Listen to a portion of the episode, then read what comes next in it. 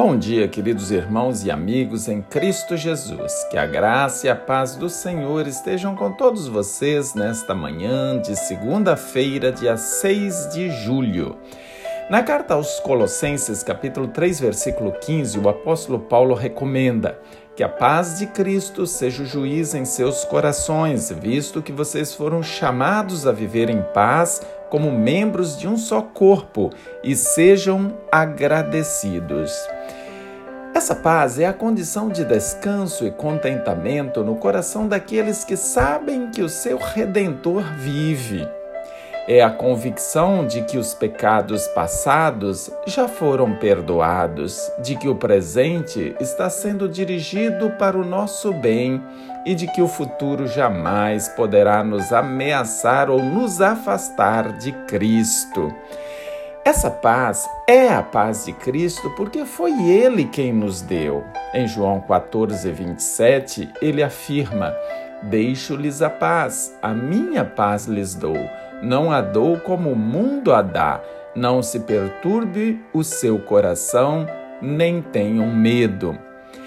Essa não é a paz de cemitério, não é a calmaria nem a ausência de lutas. Essa paz é Jesus em nós, mesmo em meio às crises.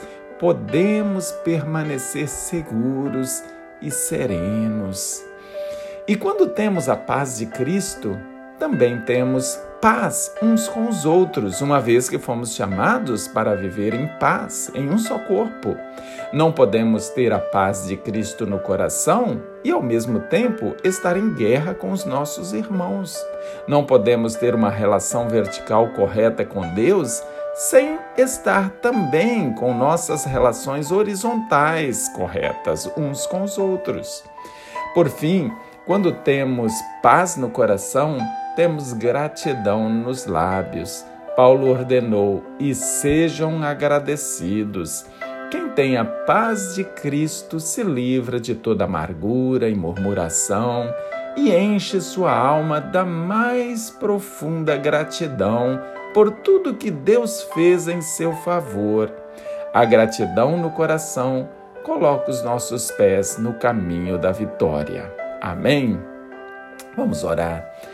Obrigado, Senhor, porque mesmo em meio às lutas, às dificuldades, podemos permanecer em perfeita paz, pois o Senhor habita em nós e nos enche da serenidade dos céus. Obrigado por esta grande bênção em nossas vidas, em Cristo Jesus. Amém.